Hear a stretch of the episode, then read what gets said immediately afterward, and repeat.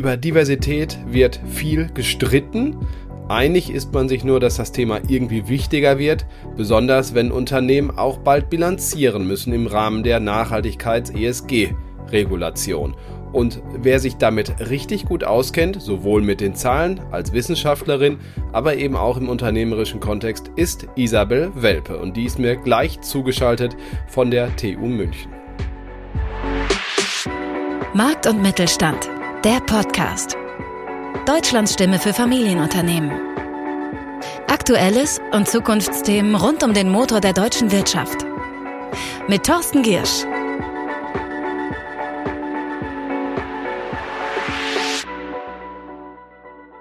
Die Zeit der Sonntagsreden und Lippenbekenntnisse ist bei den Themen Inklusion, Diversität, Gleichberechtigung definitiv vorbei.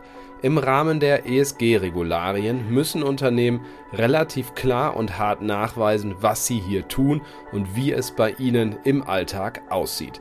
Fast alle Zahlen zu dem Thema kennt Isabel Welpe von der TU München, die mir jetzt zugeschaltet ist. Ich freue mich sehr. Hallo, Frau Welpe. Hallo, Herr Kirsch. Frau Wippe, wir haben ja ungefähr vor einem Jahr so in diesem Podcast schon mal über Diversität und Inklusion gesprochen, ähm, was Unternehmen da auch tun können. Es hat sich bei einigen Unternehmen, glaube ich, schon einiges gewandelt, aber wissenschaftlich betrachtet ist ein Jahr kein großer Zeitraum. Dennoch die Frage, was ist aus Ihrer Sicht anders geworden? Gibt es irgendwas, was im Hinblick auf Diversität auch messbar, besser oder schlechter geworden ist? ja, generell kann man ja immer sagen, the trend is our friend. Ähm, äh, grundsätzlich sehen wir ja eine eher zunehmende Beschäftigung mit dem Thema und auch, äh, wenn man so will, Verbesserung bei verschiedenen ähm, Indikatoren. Ähm, das Thema wird sicher ganz stark, so zumindest auch unsere Wahrnehmung, getrieben von ESG, weil im Bereich von des, des Buchstabens S äh, ja auch Diversitätsthemen verortet sind und ab nächsten Jahr hier auch neue Berichtspflichten auf äh, Unternehmen zukommen, damit auch Messpflichten und letztendlich damit auch sozusagen ein Anreiz, äh, Fortschritte zu erzielen und auch zu dokumentieren. Und ich glaube, da arbeiten eine ganze Reihe von Unternehmen auch schon im Hintergrund und im Vordergrund teilweise daran, sich auf diese Entwicklung, die 2024 kommt, vorzubereiten. Das ist ja eine zweigeteilte Arbeit. Das eine ist, was zu tun. Das andere ist auch irgendwie belegen zu können mit Daten. Geht das überhaupt? Also wie kann man Diversität und Inklusion eigentlich in Unternehmen messen? Die ganze ESG- und Nachhaltigkeitsthematik hat äh, zumindest eine große Herausforderung, nämlich die der, der Messbarkeit. Also welche Indikatoren messen eigentlich das, was sie messen sollten? Und zwar nicht nur heute, sondern auch die Auswirkungen bestimmter Entwicklungen ähm, auf andere Bereiche und auch äh, auf längere gesehene Zeiträume. Das ist äh, beim gesamten Bereich, da ist auch Diversität keine Ausnahme, eine Herausforderung. Was man ja noch relativ gut messen kann, das sind die nackten nackten Zahlen bei äh, Diversitätskriterien, die sich gut beobachten und damit auch erfassen lassen. Ähm, es gibt aber eine viel größere Anzahl an Kriterien im, mit Blick auf die Menschen divers sein können, ähm, soziale Herkunft, äh, Bildungshintergrund, äh, soziale Schicht, Familienstand, äh, Einstellungen, Denkstile etc., die ich in der, in der Regel als Unternehmen gar nicht kenne, damit auch nicht ähm, erfassen kann. Was ist eigentlich das Ziel von Diversität? Das macht man ja nicht nur der Diversität willen, sondern was, warum, was sollen Unternehmen dadurch eigentlich erreichen? Das Endziel von diesen Initiativen ist ja Zugehörigkeit, dass Menschen äh, die einen Wertbeitrag zu einer Organisation liefern können, ähm, ohne Ansehen äh, ihrer Person, also ihrer demografischen, sozialen Merkmale, sich auch zugehörig fühlen können, dürfen und das auch tun. Das ist das Ziel ähm, von diesen Initiativen. Und es geht nicht darum, will ich an der Stelle auch mal sagen, Diversität zu maximieren, weil das hieße ja, wenn wir ein Diversität-Maximierungsziel hätten, dann bräuchten Sie jemanden, der klug ist und jemanden, der nicht so klug ist, äh, jemanden, der loyal ist und jemanden, der illoyal ist. Ne? Dann würde man Diversität maximieren. Das, glaube ich, will zumindest in, äh, in äh, Firmen niemand sondern Firmen haben bestimmte Vorstellungen, äh, welche Qualifikationen, welche Persönlichkeiten, welche Werte und Verhaltensweisen sie suchen in den äh, Talenten, die sich bei der Firma bewerben und den Mitarbeiterinnen und Mitarbeitern in der Firma. Und ähm, wir sehen nun in der Forschung, dass sich Qualifikationen, Kompetenzen, Persönlichkeitsmerkmale, Werte ähm, relativ gleich verteilen auf soziale und demografische Kategorien. Also ich kann nicht äh, anhand der Tatsache, jemand kommt aus Norddeutschland, jemand ist größer, kleiner Mann, Frau, äh, Franzose, Belgier, äh, vorhersagen, ob man bestimmte Werte hat, ob man äh, bestimmte Qualifikationen hat. Und weil das so ist, ist ein Unternehmen gut beraten, die fürs Unternehmen relevanten Qualifikationen auch in allen sozialen und demografischen Gruppen zu suchen. Jetzt hatten wir, ohne politisch werden zu wollen, kurz vor der Sommerpause fand ich so, so ein typisches Ding. Also da schlägt dann die SPD das Ehegattensplitting äh, zu reformieren vor. Und es gibt eine hochemotionale Diskussion. Die hat dann auch mit Geld zu tun, weil viele natürlich diese Steuergeldthematik nach vorne schieben. Aber eigentlich ist es im Hinblick auf Gleichberechtigung ja auch ein Diversitätsthema. Eine Uraltregelung von 1958. Und trotzdem drehen, ehrlicherweise habe ich das selber bei mir in den Postings auch wahrgenommen, vor allem viele Männer durch, weil sie sagen, naja, ne? Also, wo, wo, wo, was ist denn daran so schlimm? Was finden Sie am Ehegattensplitting gut und schlecht und was sagt so die Wissenschaft dazu? Ich glaube, es gibt eine ganze Reihe von Forschungsarbeiten, wenn Sie danach suchen, wenn Sie das finden, die versucht haben, äh, auszurechnen und vorherzusagen, wie äh, die Effekte wären einer Abschaffung, einer Veränderung, Reform der aktuellen Ehegattensplitting-Gesetzgebung. Und die kommen zu unterschiedlichen ähm, Prognosen, weil verschiedene Annahmen zugrunde gelegt werden. Also in konkret, welche Effekte eine Veränderung, Abschaffung hätte auf zum Beispiel die Erschließung des äh, sozusagen noch äh, vorhandenen Erwerbspotenzials von ähm, Partnerinnen und Partnern sind sicher mehr Frauen, aber es sind eben nicht nur Frauen, die aktuell entweder gar nicht äh, im Arbeitsmarkt tätig sind oder in Teilzeit tätig sind, ob eine Reform hier ein äh, Potenzial an Erwerbstätigen heben würde. Da kommen die Forschungen zu unterschiedlichen Ergebnissen in Abhängigkeit von, äh, von äh, Annahmen. Und da man es noch nicht ausprobiert hat, äh, glaube ich, weiß es niemand sicher. Wir können damit leider kein, kein Experiment im Labor durchführen, um die Antwort zu bekommen. Also ist man da ein bisschen mit der Kristallkugel ähm, unterwegs. Und Sie haben es schon gefragt, Herr Girsch, auch natürlich ist das auch eine emotionale Diskussion, weil die Frage natürlich auch sozusagen eine Verknüpfung hat mit persönlichen Lebensentscheidungen, äh, die getroffen wurden ähm, und natürlich auch Konsequenzen hätte, wenn die Entscheidung jetzt also verändert würde ähm, für die sozusagen ökonomische Realität äh, von vielen, ähm, von vielen Paaren. Es wird ja immer mal wieder diskutiert. Das ist ja nicht das erste Mal, dass das Thema hochkommt. Ich bin gespannt, ja, ob wir da eine Veränderung sehen. Ja, ich weiß nicht, was glauben Sie, Herr Girsch? Ist das nach der Sommerpause noch ein Thema oder ist dann was Neues dran? Ich bin gespannt. Ich glaube ehrlicherweise, diese Legislatur wird es da keine Veränderung geben. Es wird der nächste erfolglose Versuch sein. Ähm, das ist nämlich recht komplex auch, äh, hat alles mit Geld zu tun.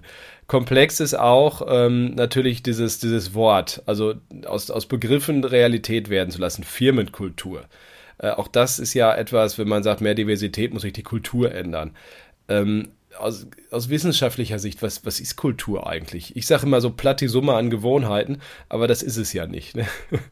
Also wenn Sie wissen wollen, wie ist eigentlich meine Unternehmenskultur, äh, meine Organisation, dann können Sie sich die Frage stellen, was kann hier in meiner Firma, in meiner Organisation passieren, was eigentlich nirgendwo anders passieren könnte. Das gibt Ihnen schon mal einen guten Hinweis, ja, was, äh, was Sie ausmacht, was Sie äh, besonders macht. Und dann gibt es natürlich sozusagen ähm, erlebbare oder beobachtbare Dinge wie jetzt Regelungen, Gebäude, ähm, Abbildungen, Bilder, Darstellungen, also Dinge, die ich sehen, anfassen, ähm, fühlen kann. Und dann gibt es all die Dinge, die schwerer erfassbar sind. Also die Geschichten, die man sich erzählt, ähm, was man tut, was man nicht tut, äh, was tabuisiert ist. Ähm, äh, was äh, hier sozusagen selbstverständlich ist, was es woanders nicht, ähm, nicht ist. Also äh, Kultur ist ja ähm, wahrscheinlich der größte Einflussfaktor auf das Denken, Fühlen und dann Verhalten von Menschen in Firmen und in der Arbeit und Zusammenarbeit. Also eine ganz entscheidende ähm, Variable, auch eine sehr schwer zu verändernde äh, Variable. Und ich würde Ihnen völlig recht geben, eine Organisation ist ja am, äh, am, am Ende das Ergebnis ihrer Routinen. Also das, was die Organisation und die in ihr tätigen Menschen sozusagen automatisiert jeden Tag tun. Und wenn man das verändern will, ähm, braucht es eine Hartnäckigkeit, weil man neue Routinen so lange bewusst äh, durchführen muss, bis diese neuen Routinen auch in Fleisch und Blut übergegangen sind und damit automatisiert äh, worden sind. Und ein Fehler, den wir sowohl als Individuen machen und ich glaube auch Firmen immer mal wieder machen, ist, äh, wenn äh, ein Unternehmen eine Krise hat oder den Impuls, ich muss mich jetzt verändern, ähm, dann sozusagen mit großem Ehrgeiz äh, große Veränderungen anzustoßen, die aber die Menschen und die Organisationen in der Regel überfordern. Und der Trick, der Hack und der Trick für erfolgreiche Veränderungen, ob jetzt im Privaten als Individuum oder in der Organisation ist, sich so kleine Ziele zu setzen, dass man sie an seinem schlechtesten Tag durchführen kann. Also eigentlich ein Ziel, das man eine Minute macht. Also wenn Sie was verändern wollen, ja, dann gelingt ja die Veränderung auch einer Unternehmenskultur nicht über die Zielsetzung, weil das ist ganz schnell nachvollziehbar. Erfolgreiche und nicht erfolgreiche Menschen und Firmen haben in der Regel die gleichen Ziele. Keine Firma tritt an und setzt sich als Ziel, dieses Veränderungsprojekt soll scheitern. Ne, das macht niemand. Alle haben den Erfolg als Ziel. Also liegt der Schlüssel nicht in der Zielsetzung, sondern der Schlüssel liegt darin, was man sich vornimmt, jeden Tag zu tun. Und da wäre es vorteilhaft, sich etwas vorzunehmen, was man verlässlich jeden Tag durchführen kann, solange bis diese neue Sache in Fleisch und Blut in eine Routine übergegangen ist und sie automatisiert ist und man darüber eben nicht mehr nachdenken muss. Ein ganz wichtiger Tipp, wie ich finde, leicht ausgesprochen schwer gemacht. Das gilt auch für Personalentscheidungen. Auch die haben ja am Ende einen Widerschein in der Firmenkultur. Auch natürlich ganz großen Impact auf Diversität. Wie befördere ich zum Beispiel, ist so eine Frage.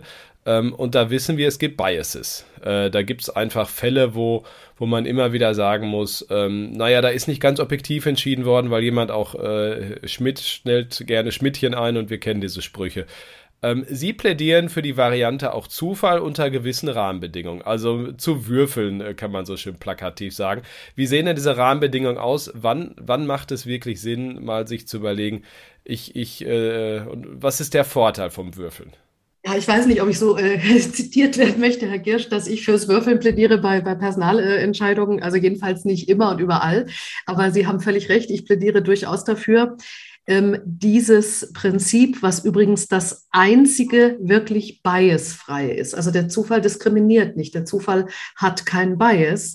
Ähm, dort, wo äh, es passend sein kann, auch in Betracht zu ziehen. Ähm, und es gibt wirklich schöne Forschung, die zeigt, dass der Zufall als ein sozusagen Teil von Auswahlprozessen, ob das Auswahlprozesse von Personen sind oder auch Auswahlprozesse von Projekten, die man finanzieren will zum Beispiel, dass das ein gutes Instrument sein kann, denn durch den Zufall haben alle, auch Außenseiter, ähm, die gleichen Chancen. Und wir wissen, äh, Entscheidungen, die in Gruppen getroffen werden, die haben eine Tendenz zur Mitte. Also da fallen die Extreme weg. Ne? Eine Gruppe, die sich trifft, da gibt es am Anfang der Diskussion extremere Meinungen als am Schluss. Und man einigt sich dann auf die Mitte, so Dinge, die schon bekannt sind, nicht ganz unbekannt, die allen irgendwie konsensmäßig erscheinen. Und das ist natürlich dann schlecht, äh, wenn Außenseiter eine Chance haben sollen, wenn neue, ungewöhnliche, sehr originelle Ideen, die vielleicht ihrer Zeit ein Stück voraus sind, eine Chance haben wollen. Und das kann ja wichtig sein, weil äh, Innovation, glaube ich, ist für viele, auch gerade deutsche, europäische Unternehmen ein, eine zentrale Anforderung. Ähm, und Innovation heißt Dinge erkennen, die stimmen werden, die andere heute noch nicht erkennen. Und da werden sie sich schwer tun, in einer Gruppenentscheidung äh, zu solchen Dingen zu kommen. Da könnte der Zufall helfen. Und ähm, vor allem dann, wenn Sie mit dem Zufall eine Vorauswahl verbinden, also nicht völlig wahllos aus allen möglichen Personen oder Projekten eine Auswahl treffen, sondern in einer Art Vorauswahl Dinge, die offensichtlich nicht passend sind, also Kandidatinnen und Kandidaten, die offensichtlich nicht passen oder Projekte, die am, an der Ausschreibung vorbeigehen, die kann man oft leicht erkennen und aussortieren. Aber alle, die grundsätzlich irgendwie auch in Frage kommen könnten, da könnte man ein Zufallselement einführen. Und gerade für die Personalsituation, die ja nicht selten ist, es bewerben sich zwei, drei Personen der gleichen Ebene auf eine Führungsposition. Und es kann nur eine Person werden. Und aus Unternehmenssicht will man ja, dass diese im Nachgang auch wieder kooperativ miteinander arbeiten.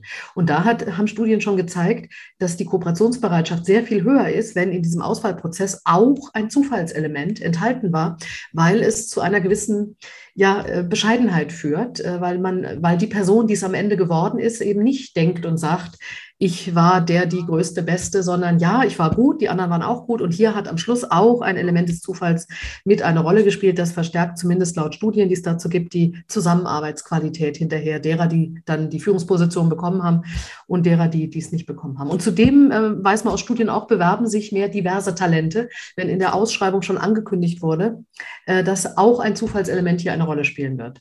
Diversität hat viele Komponenten. Es wird oft äh, mit der Gleichberechtigung Geschlecht äh, sozusagen in Verbindung gebracht, gibt aber noch viel mehr. Jetzt versuche ich mal so, ein, so, eine Frage, die ist nicht ganz leicht, gebe ich zu. Welche, welche Dimension von Diversität, Geschlecht, soziale Herkunft, religiöse Herkunft, Kompetenz vor allen Dingen, ist von Ihnen die, an der es am meisten mangelt in Organisationen? Also wenn Firmen ein gutes Verständnis darüber haben, wer sie sind, also über ihre eigene Identität und wer die Menschen sind, äh, mit denen man in einer Organisation arbeiten will. Also was suchen Firmen in ihren Mitarbeiterinnen und Mitarbeitern und in ihren Talenten. Firmen, die das gut durchdacht haben, die ähm, tun sich aus meiner Sicht äh, leichter, damit in ganz diversen Talentpools zu fischen. Insofern würde ich Ihre Frage so beantworten, dass äh, sozusagen die wichtigste also die wichtigste Dimension sind eigentlich die Qualitäten, nach denen ich suche. Und je besser ich das weiß und je besser ich auch diese messen und beobachten kann, desto diverser wird automatisch auch mein Talentpool sein, weil kognitive oder Kompetenzdinge sind halt normal verteilt über soziale und demografische Gruppen. Und wenn eine Firma sozusagen jetzt nur bestimmte soziale Gruppen immer einstellt, deutet es eigentlich darauf hin, dass sie, dass ihnen, dass ihr bestimmte Talente durch die Lappen gehen, ne? weil die Talente eben auch in anderen sozialen Gruppen vorkommen, die man aus welchen Gründen auch immer äh, bislang noch nicht in Betracht gezogen hat. Also die, die Offenheit ja, dafür, Talent in all seinen Formen und Qualifikationswegen zu erkennen, ist aus meiner Sicht eine ganz entscheidende, nicht nur für Diversität, sondern auch für Innovation und damit für Zukunftsfähigkeit. Nachhaltigkeit von Organisationen. Das war Isabel Welpe von der TU München. Vielen Dank für das Gespräch. Auch Ihnen, liebe Hörerinnen und Hörer, vielen Dank. Wie immer sage ich bis nächsten Freitag. Bleiben Sie gesund und erfolgreich. Tschüss. Das war Markt und Mittelstand, der Podcast. Wir hören uns nächsten Freitag wieder auf markt- und-mittelstand.de.